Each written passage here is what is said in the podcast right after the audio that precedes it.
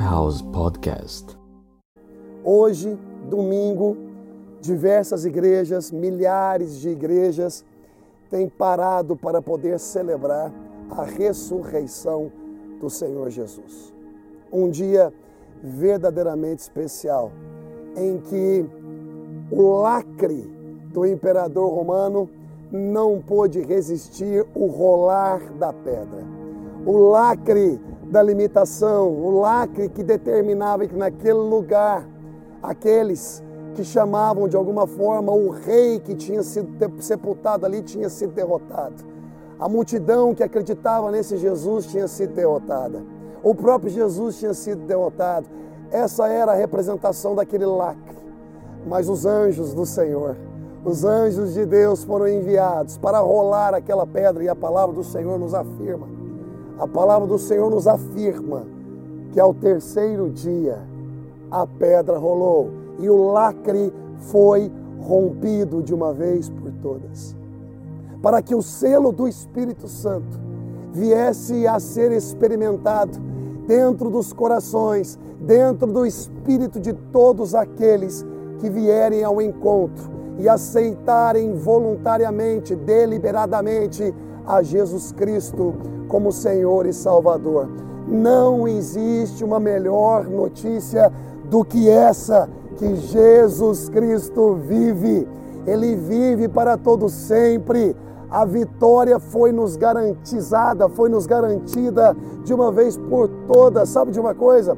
A palavra do Senhor nos afirma que essa vitória de Jesus foi a grande virada de jogo que o mundo já pôde perceber e pôde experimentar. Sabe quando está 10 a 0 para o time adversário e vem Jesus e vira o jogo e dá o campeonato e nós levantamos o troféu?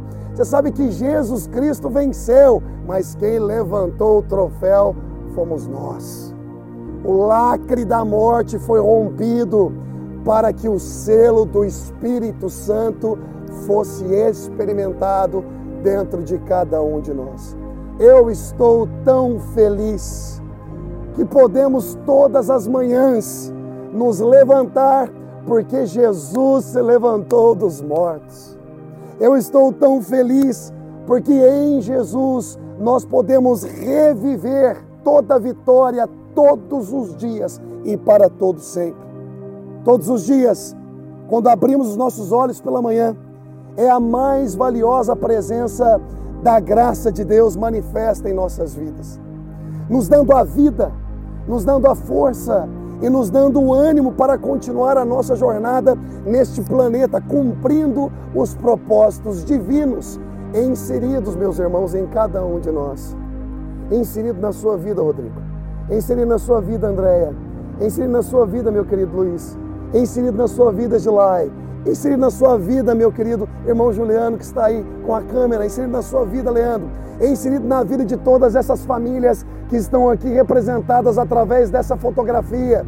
A saudade é tão grande que nós encontramos uma forma de aproximar essas pessoas de nós, mesmo que por uma lembrança preciosa.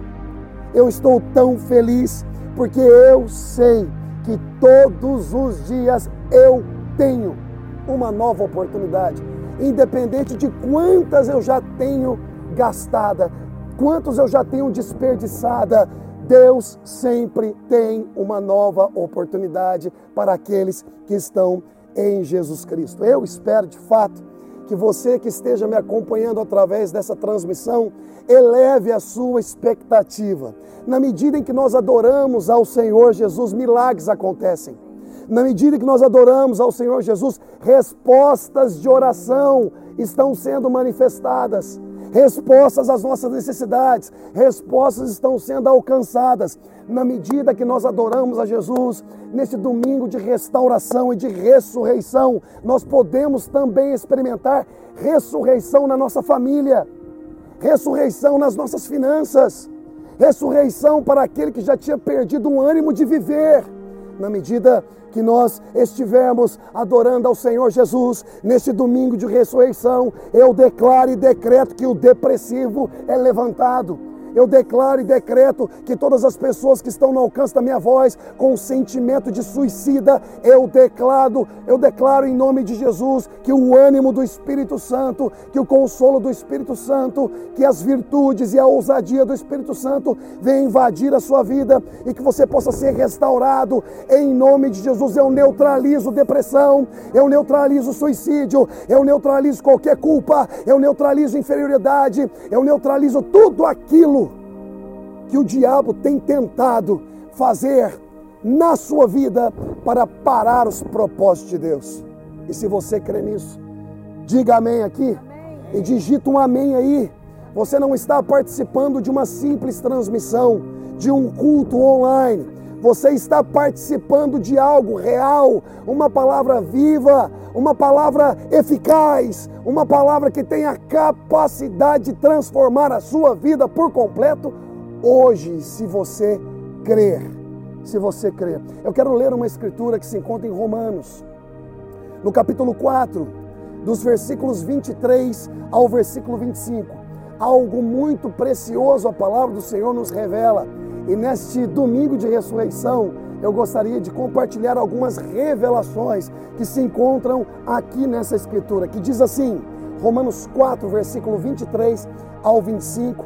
A versão que eu estou lendo é ao meio da revista e atualizada. Diz assim: E não somente por causa dele está escrito que ele foi levado em conta, mas também por nossa causa.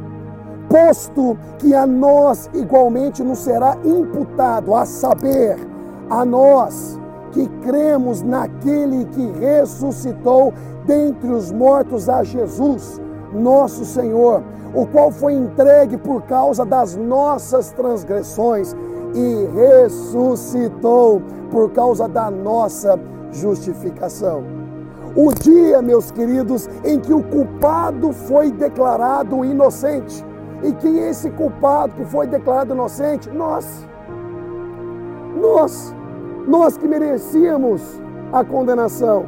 Nós que merecíamos aquelas chibatadas nós que merecíamos o lacre da morte, nós, esse dia da ressurreição, foi o dia em que o culpado foi declarado inocente e que o inocente foi declarado culpado para uma vitória permanente através do seu sacrifício.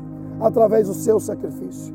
Páscoa, Passover, passar por cima, tudo começa com a história do povo hebreu aprisionado, escravizado no Egito uma terra opressora. O dia em que Deus fez diferença entre os hebreus e os egípcios, os liberando daquela terra opressora do Egito que os segurou, ou os seguraram por mais de 400 anos escravizados. Operando Deus o grande milagre estarrecedor, quase que inacreditável, sendo eles, sendo eles poupados da mortandade, quando um sangue foi aspergido nos umbrais das portas. Naquele dia, Deus fez diferença entre egípcios e o povo escolhido dele. Deus deu o comando a Moisés para imolar um, um animal novo, um novilho, sem mancha, e assar a sua carne, distribuindo para todos da casa. Porém, o sangue deste novilho deveria ser aplicado nos umbrais das precárias casas dos escravos hebreus. Aquele sangue representaria o livramento da morte, representaria o livramento da opressão, o livramento da escravidão. Isso veio como consequência. A Páscoa é o dia em que a morte passou por cima por causa do sacrifício. Aqueles que entram em Jesus Cristo, aqueles que creem em seu nome, creem na obra redentora do nosso Senhor e Salvador Jesus Cristo, a morte já não mais terá poder. Mesmo que venhamos a morrer fisicamente, já estaremos regozijando de uma vida eterna para todo sempre. De fato, Deus liberou a palavra dele para nos curar de fato Deus liberou o verbo dele para se encarnar e sofrer a desvantagem para que um povo pudesse ser aceito e ter acesso à oportunidade de uma salvação eterna.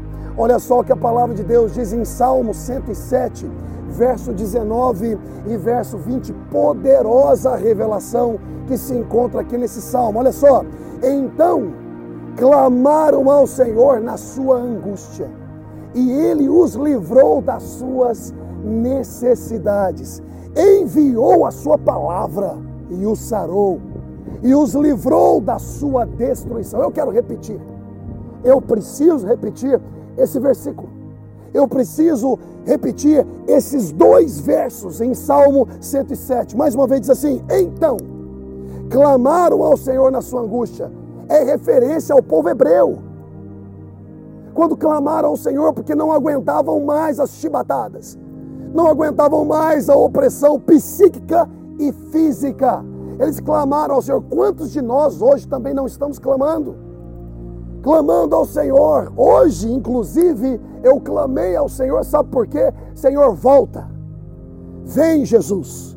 Tem tanta gente pregando um evangelho triunfalista, tanta gente pregando um evangelho ah, do benefício, o evangelho da conquista material, e nós estamos esquecendo que o nosso tesouro está no céu. É pela graça dele que nós recebemos um melhor pacto, e esse melhor pacto não está atado a nenhuma conquista de terrena, nenhuma conquista de coisas materiais, mas atado no sangue de Jesus, o maior e melhor presente dado da parte de Deus para a humanidade, para nos limpar de todo mal, para nos curar de uma vez por todas, para resgatar a nossa alma da perdição, do pecado. Lembra de onde Deus te tirou, lembra da bebedeira que Deus te tirou, lembra do campo da prostituição que Deus te tirou, lembra do casamento falido que você tinha, lembra do seu filho que estava perdido e ele restaurou, lembra como você estava quebrado e ele te reergueu. E se porventura você estiver experimentando hoje uma vida em derrota, eu declaro e decreto em nome de Jesus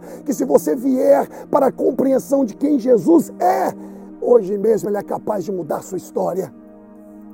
O povo hebreu estava clamando para uma mudança de história, agarrados em uma promessa feita ao pai Abraão, passada para Isaac e depois para Jacó. O povo na época de Jacó, lá no Egito, e toda a terra naquele momento, sofria por uma fome. Então José, que uma vez tinha sido vendido pelos seus próprios irmãos, foi parar no Egito como um prisioneiro.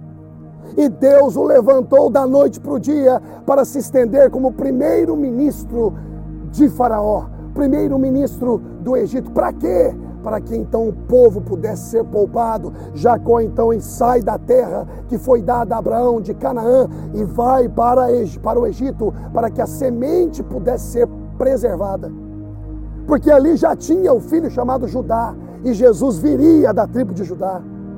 E se o povo de Deus morresse de fome, não haveria como cumprir então a profecia que da casa de Judá haveria das raízes de Jessé, haveria um, um triunfo. Então o que é que acontece? O povo vai para o Egito. E ali no Egito eles, eles se multiplicavam. Eles eram próximos até que José morre e se levantam faraós que não conheciam José e escravizaram o povo de Deus. Então eles começam a clamar: Senhor, onde estão as suas promessas? Senhor, onde se encontra a tua mão? Senhor, será que o Senhor se esqueceu de mim? Quantos de nós também não oramos dessa forma? Quantos de nós? Quem sabe os discípulos, mesmo conhecendo a palavra de Jesus, que era necessário que o filho do homem se entregasse, e ao terceiro dia ele iria ressuscitar. Quem sabe os discípulos, mesmo sabendo dessa informação, em um momento de temor, em um momento de tremenda, tremendo medo que gera dúvidas, acabou como colocando em xeque a palavra do próprio Jesus. E a esperança abaixou o seu nível. Naquele instante, quem sabe, eles estavam clamando, dizendo: Será que o Senhor nos esqueceu? O nosso Salvador morreu. Onde está a esperança? E nós sabemos que quando Jesus ressuscita, muitos deles até mesmo ficam surpresos quantos de nós também, quando somos abençoados por Deus, ficamos surpresos? Porque investimos muito mais tempo duvidando da palavra que o Senhor enviou para a nossa vida do que acreditando nela. Então, quando acontece, a gente fica até envergonhado. O povo hebreu clamou durante os séculos. O povo tem clamado e hoje nós também clamamos. E olha só o que diz a palavra: clamar ao Senhor na sua angústia, e ele os livrou das suas necessidades. Enviou a sua palavra e os sarou, e os livrou da sua destruição. Eu quero trazer aqui a definição de duas palavras dentro desses dois versos. Para o hebraico, para o original. A primeira palavra que eu quero definir é palavra. Quando fala assim, ó, enviou a sua palavra. Não está falando de palavras que você possa escrever. Não está falando de grafos. Está falando de uma palavra verbo. Aquele que veio. Está falando de uma palavra pessoa. Mas olha só o que quer dizer. Olha, ele enviou a sua palavra. No hebraico significa dabar. D-A-B B-A-R, Dabar. E Dabar significa enviou o seu conselho, enviou a sua resposta. Quando o povo clama, Deus envia conselho. Quando eu clamo, Deus envia respostas. Quando você clama, Deus envia conselho. Quando você clama, Deus envia respostas. Deus envia o dabar dele para a sua vida. Não importa qual seja a profundidade dos seus problemas, não importa qual seja o nível de sentimento de solidão que você tenha, se você clamar, Deus envia o Dabar. Deus enviou o Dabar, o conselho e a resposta lá no Egito. Deus enviou o Dabar quando envia Jesus Cristo, o Verbo encarnado para trazer salvação para a humanidade. Deus enviou a resposta para a humanidade. O que, que nos faz pensar diferente? Que ele não enviaria o dabar dele para nós hoje. Que ele não enviaria uma palavra de conselho para nós hoje. Que ele não enviaria uma palavra de resposta para as nossas questões hoje. É claro que ele enviaria. Ele não só enviaria, como ele já enviou. É só nós metermos a cara na palavra, lemos as Escrituras, Paramos de ficar buscando culto onde tem um profeta. Paramos de ficar com, com mandiga crente, mandiga evangeliquez, comprando aquela caixinha onde tem um monte de versículo. Aí você levanta, vai na caixinha, abre a caixinha e pega um versículo e puxa ele. Vamos ver o que Deus tem para me dizer hoje. Rapaz, pelo amor de Deus. Nós temos uma palavra para estudar, nós temos uma resposta que já foi dada, nós temos um conselho que já foi dado. E a outra palavra em hebraico que eu gostaria também de revelar é a palavra a destruição, que soletra S-C-H-I-Y-T-H. S-C-H-I-Y-T-H, que significa cair na fossa que significa buraco. Então eu vou ler o versículo de novo. Olha só. Então clamaram. Então o João clamou. Então a Joana clamou. Então o Leonardo clamou. E olha só o que Deus fez. Ele enviou a sua palavra. E palavra é dabar. Ele enviou o seu conselho. Ele enviou a sua resposta para a minha vida, para a sua vida, para a humanidade. Quando celebramos a Páscoa, nós celebramos a resposta de Deus para a humanidade. Quando celebramos a Páscoa, nós celebramos o conselho de Deus para a humanidade. Qual é o conselho? Creia em Jesus e você e sua casa serão salvos. Creia em Jesus e o seu corpo poderá receber cura divina. Creia em Jesus e você terá uma vida eterna.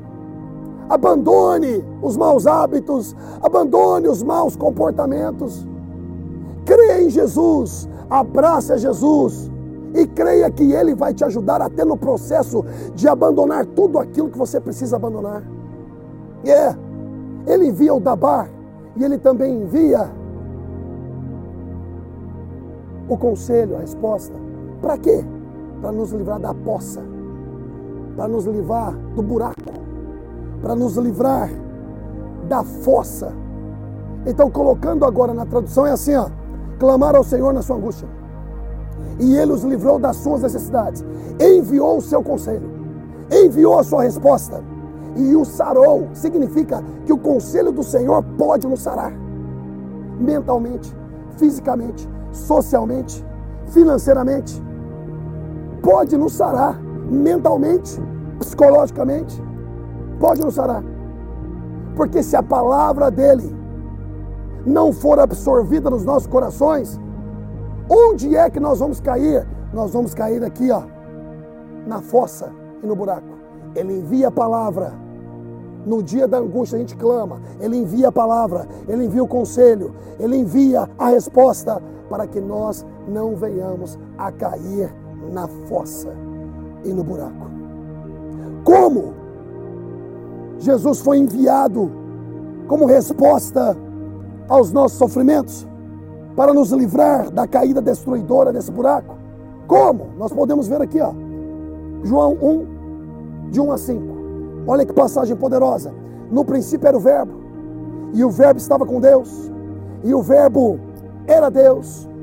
Ele estava no princípio com Deus. Todas as coisas que foram feitas por Ele, todas as coisas foram feitas por Ele, e sem Ele nada do que foi feito se fez. Nele estava a vida, e a vida era a luz dos homens. Agora preste atenção, preste atenção, que com essa palavra aqui, a gente já vai encaminhando para um fecho.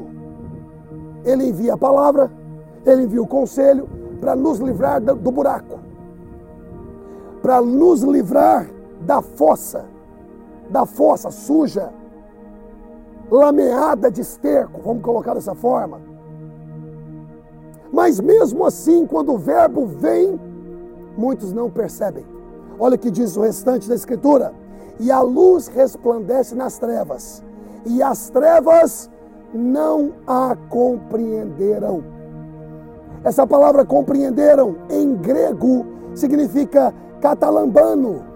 Catalambano significa que o verbo veio, a luz resplandece nas trevas, mas as trevas não compreendem. Quantas vezes as nossas mentes elas estão, elas estão em trevas?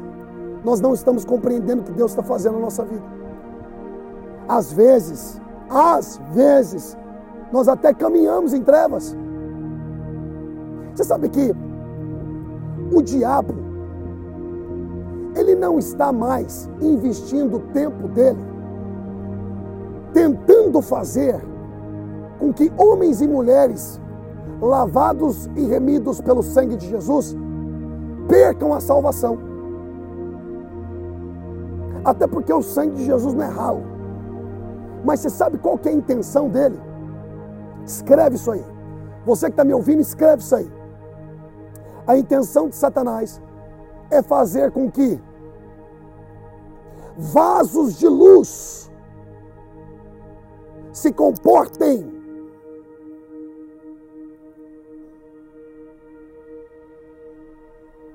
com mentes de trevas. Quando vasos de luz se comportam com mentes de trevas. Eu sou salvo, sou lavado em mim do sangue de Jesus, porém eu me nego a seguir na renovação de mente. Com isso, eu começo sempre a atuar de uma forma que até mesmo outras pessoas questionam a salvação. Não julgam, mas questionam. Por quê? Por causa do fruto. Por causa do fruto. Nós recebemos a luz, mas às vezes, através dos nossos comportamentos, nos comportamos como trevas. Por quê? Porque não compreendemos a plenitude de Deus que foi nos dada. Porque se compreendêssemos, não pensaríamos nem um segundo em obedecê-lo, em amá-lo e ser grato por tudo aquilo que ele fez por nós. Sabe, meus queridos, é interessante observar que Já se passaram mais de dois mil anos. E naquele tempo que Jesus veio, em um mundo de trevas, a luz dele brilhou. Ele se encarna e a luz brilha. Naquele tempo, só tinha trevas. E ele veio para aqueles que estavam em trevas, mas as trevas não compreenderam quem ele é. Por quê? Porque a multidão gritava por Barrabás. A multidão gritava por Barrabás. Um assassino, um agitador, um ladrão, ao invés de clamarem por aquele que restaurava a vida de muitos, que através de milagres e palavras ministradas ao coração da multidão, Jesus mudava a história de todos aqueles que se assentavam para ouvir. Por isso que eu não creio em multidão, em decisão de multidão. Porque a multidão daquela época, ao invés de escolherem Jesus, escolheram Barrabás. Observe como nos nossos países nós temos governos barrabás. Governos que roubaram, corruptos, e mesmo assim uma grande parte da sociedade gritando por Barrabás. Querendo Barrabás de volta. Barrabás já está quase morrendo. Está na fileira da, da, da morte. Mas mesmo assim o povo chama por Barrabás. Eles escolheram o culpado e culparam o inocente. Mas era necessário que isso acontecesse. Até mesmo Barrabás recebeu do amor de Jesus. Imagina, se coloque no lugar de Barrabás, até porque em alguns instantes, momentos da nossa vida, quase que somos Barrabás também. Mas se coloque no lugar de Barrabás.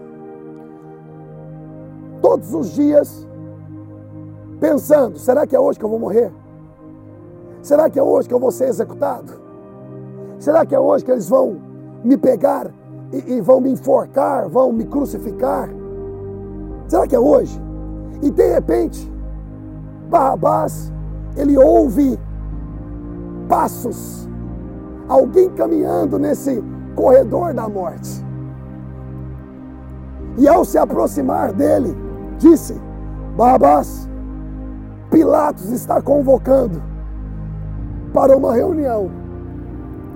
E quando Barrabás chega, Pilatos coloca Barrabás e Jesus na frente do povo.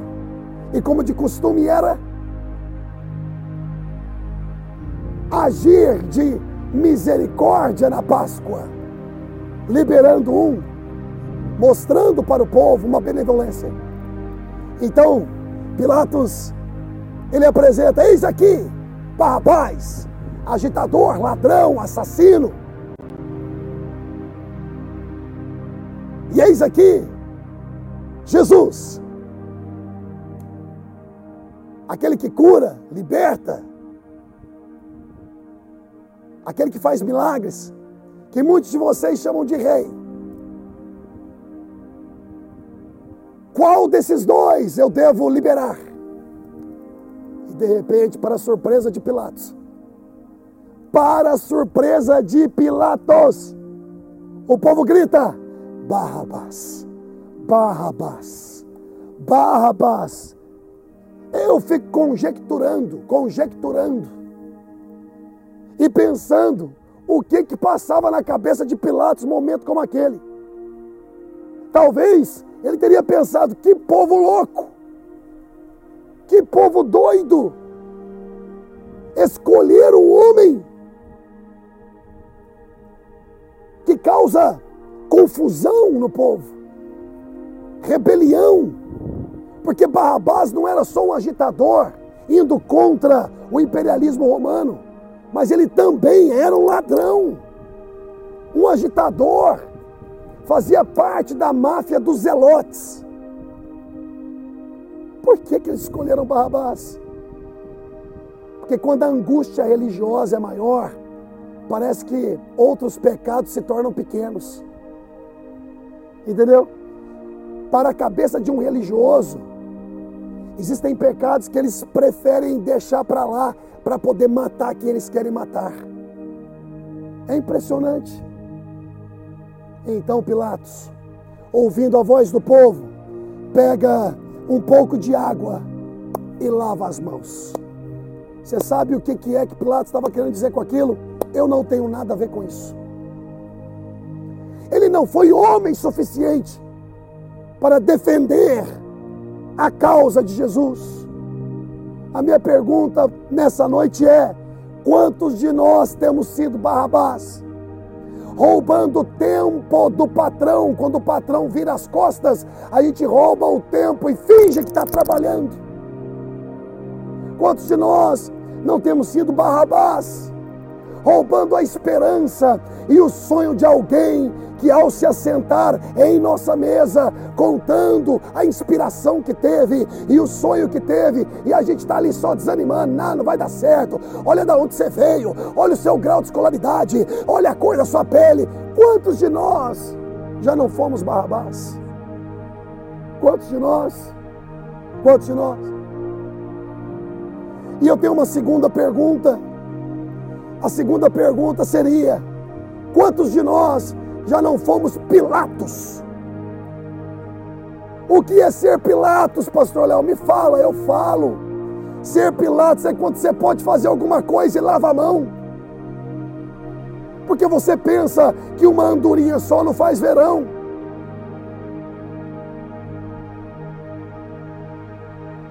Pilatos é quando você pode ofertar e você não oferta. Ofertar finanças, não somente finanças, mas tempo voluntariado. Não, eu só quero aproveitar de cultos. Eu quero entrar na igreja e sair. Eu não quero que ninguém me perturbe. Eu não quero ser incomodado. Pilatos. Quantos de nós já fomos Barrabás e quantos de nós já fomos Pilatos? Quantos já fomos Pilatos?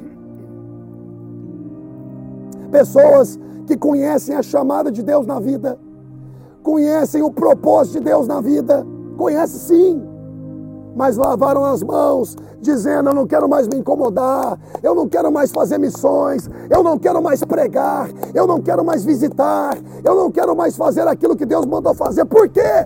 Porque eu estou muito frustradinho, eu estou muito chateadinho. Sabe de uma coisa, meu querido? Assuma a sua posição, faça o que Deus te convocou a fazer. Não seja Barrabás, não seja Pilatos, seja Jesus, que mesmo a ponto de um sacrifício não abriu mão de o seu propósito. Não abriu mão do seu propósito. É, ele enviou a palavra dele para nos curar. Ele enviou o conselho dele. Ele enviou a resposta dele. E o que, que eu vou fazer com essa resposta? O que, que eu vou fazer com esse conselho? Ele me livrou do buraco. Ele morreu a minha morte para que eu pudesse viver a vida dele. Ele se fez pecado para que eu pudesse ser justificado. Ele sofreu castigo para que eu pudesse ter benefícios. Tudo aquilo que eu merecia, ele herdou. Tudo aquilo que ele merecia, eu herdei. Como é que eu vou lavar minhas mãos? Se existe um ponto ênfase dessa mensagem do domingo da ressurreição é esse: não seja Pilatos, não lave as suas mãos, batalhe pela causa, abrace o propósito de Deus na sua vida, não seja Barrabás, seja, seja uma pessoa coerente, seja uma pessoa que não rouba tempo, inspiração e sonhos, seja uma pessoa que abraça a palavra de Deus e caminhe com genuinidade, com transparência, com integridade, com credibilidade. E se existe, porventura, alguma coisa morta na nossa vida, eu creio no poder de ressurreição. Eu creio no poder da ressurreição. Pode dizer uma coisa? Túmulo é lugar de coisa podre. Túmulo é lugar de limitação. Túmulo é lugar de sonhos abatidos. Túmulo é lugar de sentimentos mortos. Túmulo é lugar de falta de inspiração. Túmulo é lugar de término de vida. Mas Jesus mudou isso. Para Jesus, a coisa foi diferente. O túmulo foi envergonhado pela sua ressurreição. O túmulo foi consumido pelo bom perfume dos céus. O túmulo foi vencido pelos sonhos concretizados de Deus para a humanidade. O túmulo foi constrangido pelo maior sentimento de amor de existência na criação. O túmulo foi consumido pela tamanha inspiração de um Senhor vivo e poderoso para fazer infinitamente mais do que pensamos, imaginamos. O túmulo de morte foi vencido pelo Senhor da vida, a ressurreição e a vida, o princípio e o fim. E yeah. é, sabe por quê? Porque ele enviou o seu dabar, ele enviou a sua resposta, ele enviou o seu conselho para nos livrar da fossa, para nos livrar do buraco. O que faremos nós? Qual a resposta que nós daremos a essa boa notícia? Até Barrabás experimentou uma boa notícia, porque ao chegar pensando que seria condenado, ele foi liberto. Ele também recebeu uma boa notícia.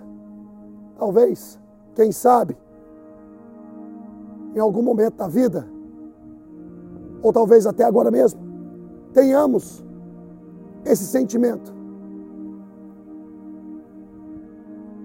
de culpa de Barrabás ou de Pilatos, lavando as mãos. Tem nada a ver comigo. Que outro se responsabilize. Eu não. Eu não quero nem estar ali. Não quero nem que meu nome seja mencionado. Yeah. Mas eu estou aqui para te afirmar que Jesus te ama do mesmo jeito. Te abraça do mesmo jeito. Sabe por quê? Porque Ele não somente vê aquilo que você está fazendo hoje, Ele vê o grande homem e a grande mulher de Deus que você vai se tornar. Lembre-se de que Deus te livrou de muitas coisas antes mesmo de você aceitá-lo como Salvador. Lembre-se quando você vivia uma vida secular completamente perdida Ali você pensava que aquilo era você, mas Jesus olhava para você e dizia: Esse aí não é você, você é aquele que irá se tornar na minha mão graciosa. Nesse domingo de ressurreição, que nós venhamos a meditar nisso, no amor de Deus, na graça de Deus, porque há poder de ressurreição. Qual é a pedra? Porque lá no túmulo de Jesus a pedra rolou e aquilo que estava morto voltou a viver. Qual é a pedra que tem que rolar na sua vida? Aquilo que está morto dentro de você e que precisa voltar a viver, precisa, precisa ressurgir. Será que é o casamento que precisa a pedra rolar? Será que é um relacionamento de pai com filho que a pedra precisa rolar? Será que é esperança de dias melhores que a pedra precisa rolar? Eu não sei o que, que precisa rolar na sua vida, mas uma coisa eu sei: há poder de ressurreição no nome de Jesus. Há poder de ressurreição nesse espírito que vive dentro de nós. E eu declaro em nome de Jesus que hoje é o dia de você que está me ouvindo aí, na sua casa, no seu trabalho, seja onde quer que você venha estar, até mesmo para nós Hoje é dia de entendermos três coisas. Ele já nos deu a resposta. Segunda, ele já nos livrou do buraco. E terceira, a pedra pode rolar hoje.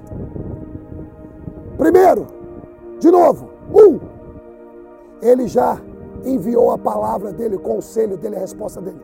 Dois, dois, ele já nos livrou do buraco e da, da fossa que nós merecíamos. E o terceiro, hoje a pedra pode rolar. E aquilo que você pensa que está morto poderá reviver. Basta você crer. E eu quero fazer uma oração contigo. Gostaria muito que você me acompanhasse nessa oração. Pai, em nome de Jesus. Existem dezenas de pessoas no alcance da minha voz agora, Senhor, através dessa transmissão live pelo Facebook. Eu declaro, Senhor, que seja o que for, que esteja morto, Senhor, na vida dos meus irmãos, dos meus amigos, que volte a reviver pelo poder que há na tua palavra e pelo poder que há no teu nome. Eu sei que o Senhor enviou a resposta. Eu sei que o Senhor tem nos dado conselho. Eu sei que o Senhor é o Deus que não abandona. Pode pai e mãe abandonar, mas o Senhor é um Deus presente. Senhor, em nome de Jesus, eu declaro, Senhor, que seja qual for a fossa e o buraco que nós tenhamos, Senhor, nos inserido, Tu és a mão resgatadora. Tu és a mão que nos retira de qualquer situação que nós nos colocamos e que não pertence a Ti. Senhor, seja qual for a pedra que tenha que rolar, eu declaro em nome de Jesus que ela não só irá rolar, mas já está rolando iremos sim contemplar dias melhores. E dias melhores, eu não estou dizendo, Senhor, dias de vitórias mundanas, de conquistas terrenas. Eu estou falando dias melhores em espírito, na nossa mente, tranquilidade e paz que só o Senhor pode dar. O mundo não pode dar, o Senhor pode dar. Nós celebramos o teu evangelho, a boa notícia a boa notícia de que estávamos perdidos e fomos encontrados. A boa notícia que estávamos mortos e o Senhor nos fez reviver juntamente contigo. O sangue do Senhor não está mais em umbrais de portas, mas está dentro de nós. O selo do Espírito Santo de Deus está em nós. E nós te damos graças. Em nome de Jesus. Amém. Amém. Amém. Eu espero que todos vocês tenham recebido essa palavra como uma palavra de renovo, como uma palavra de restauração, como uma palavra de esperança. Nada melhor do que o Evangelho para nos dar esperança e para encher o nosso coração de coragem para continuarmos avançando, firmes no propósito em nome de Jesus. Que Deus abençoe a sua vida. E lembre-se sempre: Jesus é o Senhor.